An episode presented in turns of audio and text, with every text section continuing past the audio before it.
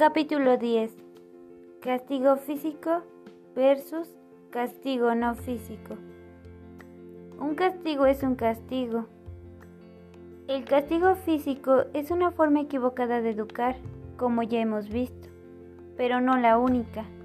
Muchos padres creen que si no pegan a sus hijos para educar, todo lo demás sirve, pero no es cierto. Seguro que alguna vez ha sido testigo de alguno de estos hechos o bien lo sufrió usted de pequeño. 1. Insultar a un niño. Nada de palabras mayores, simplemente algo así como, mira que eres tonto. 2. ¿Ha oído alguna vez que un profesor saque a un alumno en clase para regañarlo o ridiculizarlo delante de sus compañeros? 3. Seguro que ha visto miles de padres amenazando a sus hijos. Si no te portas bien, te irás a dormir sin cenar. Esta clase de cosas también se deberían eliminar de nuestro repertorio educativo, no solo por lo negativas que pueden ser hacia una persona, sino porque en sí mismas constituyen un mal ejemplo de conducta. Muchos de los padres actuales están cambiando el castigo físico por el abuso psicológico o de poder. Y no se trata de eso sino de educar sin violencia, ni física, ni psicológica, ni verbal. Se trata de tener una tolerancia cero con la violencia, sea de la forma que sea. Cualquier tipo de castigo, sea físico o no, enseña desde el miedo y responde desde la sumisión, impidiendo a los niños crecer como personas autónomas. El castigo por miedo o por privación solo funciona mientras hay miedo o cuando aquello que nos quitan nos gusta. Hace poco oí quejarse a unos padres que decían que ya no sabían con qué castigar a su hijo porque todo le daba igual. Le quitamos la tele y pasa. Le quitamos su postre favorito y le es igual. En este caso, se trata de un niño con poco apego a las cosas terrenales, y ya le pueden quitar lo que sea que no va a funcionar. Lo mismo sucede con los niños poco sumisos. Usted le prohíbe ver la tele y él intentará verla a escondidas. Le castiga encerrarse en su habitación e intentará escaparse.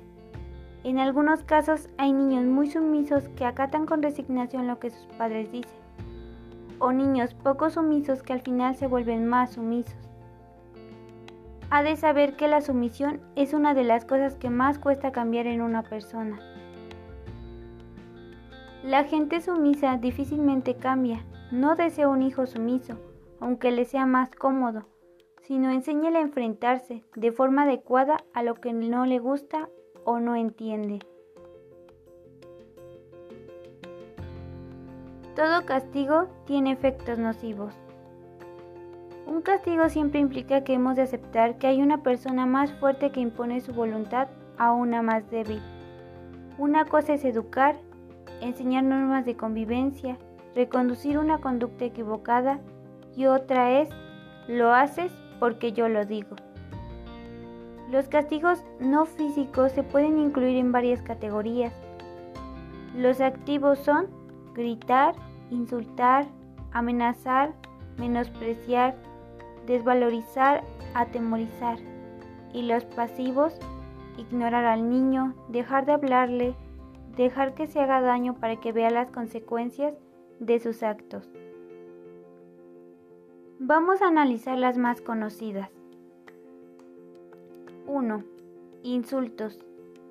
Baja nuestra autoestima. Palabras que pueden parecer tan normales a nuestros oídos como tonto o imbécil. Pueden ser verdaderas puñaladas para los niños y constituyen una forma de maltrato. 2 amenazas. Algunos padres amenazan a sus hijos con hacerles cosas terribles. Si no te callas te voy a coser la boca. O, si sigues diciendo palabrotas te lavaré la boca con jabón. O, no toques eso o te voy a cortar la mano. Al principio, mientras los niños creen las amenazas de los mayores, obedecen por miedo.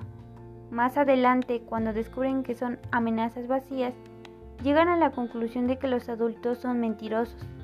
Esto tiene una doble implicación. Por un lado, deteriora la capacidad de los niños de confiar en sus padres.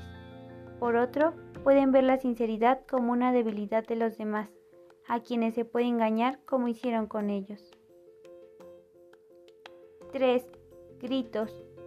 Los gritos, aunque solo sean gritos, sin insultos ni amenazas, simplemente hablar levantando mucho la voz, crean malestar en la familia y tensiones en el hogar, lo cual afecta al menor a nivel socioemocional y tiene como consecuencia un bajo rendimiento académico. 4. Ignorar. Apartar, dejar de hablarles. Tiempo fuera. Ignorar o apartar a una persona es lo peor que le puede suceder, mucho más que discutir, ya que causa que el niño se sienta menospreciado y no hay aprendizaje de esa experiencia, pero sí menosprecio y grandes dosis de ira. Hoy en día se han puesto de moda castigos que consisten en ignorar a los niños o dejarles hablar cuando hacen una conducta no deseable.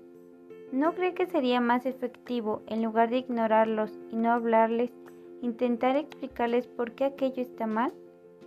¿No sería mejor y más humano transmitir una enseñanza en lugar de no decir nada? Cuando un niño hace una conducta equivocada, debería haber siempre un adulto a su lado para hacerle reflexionar hablar o debatir. 5. Atemorizar. Cuando yo era pequeña existía la costumbre de atemorizar a los niños. El hombre del saco, del come niños. ¿Cuántos adultos todavía recuerdan noches de infancia sin dormir pensando en el hombre del saco? En el que viene el coco y te comerá. La privación del sueño no es nada que aporte algo bueno a un niño. Cuando el miedo y el estrés actúan, provoca mayor muerte de neuronas, lo que lleva a que el cerebro no se desarrolle correctamente. El estrés es una de las primeras causas de déficit de atención y de memoria en los niños. Asuste a su hijo, pero luego no se queje si le cuesta más aprenderse las tablas de multiplicar.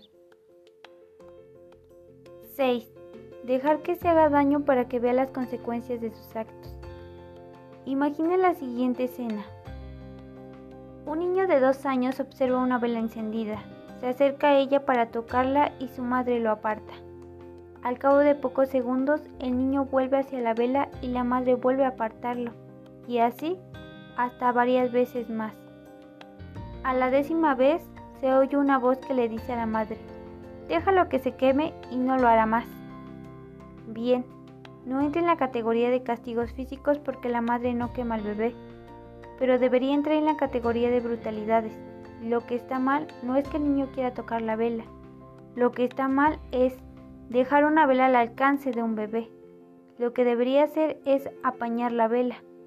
No obstante, si no quiere quitarla, lo que debe hacer es vigilar más al niño. Los padres por encima de todo somos los garantes de la seguridad de nuestros hijos. Sin castigo los niños pueden educarse igual. Hay personas que creen que sin el castigo los niños serían indisciplinados y malcriados.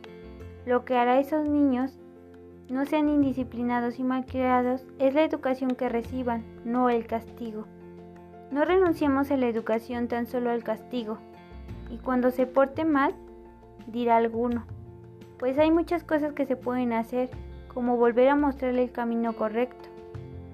Cariño, al terminar de bañarnos, la ropa se lleva a la lavadora. Hacerlo con nosotros. Mira, te dejaste la ropa en el baño. ¿La llevamos a la lavadora? Pedirle una explicación. ¿Qué te pasó? ¿Por qué no llevaste la ropa a la lavadora? Las posibilidades son infinitas.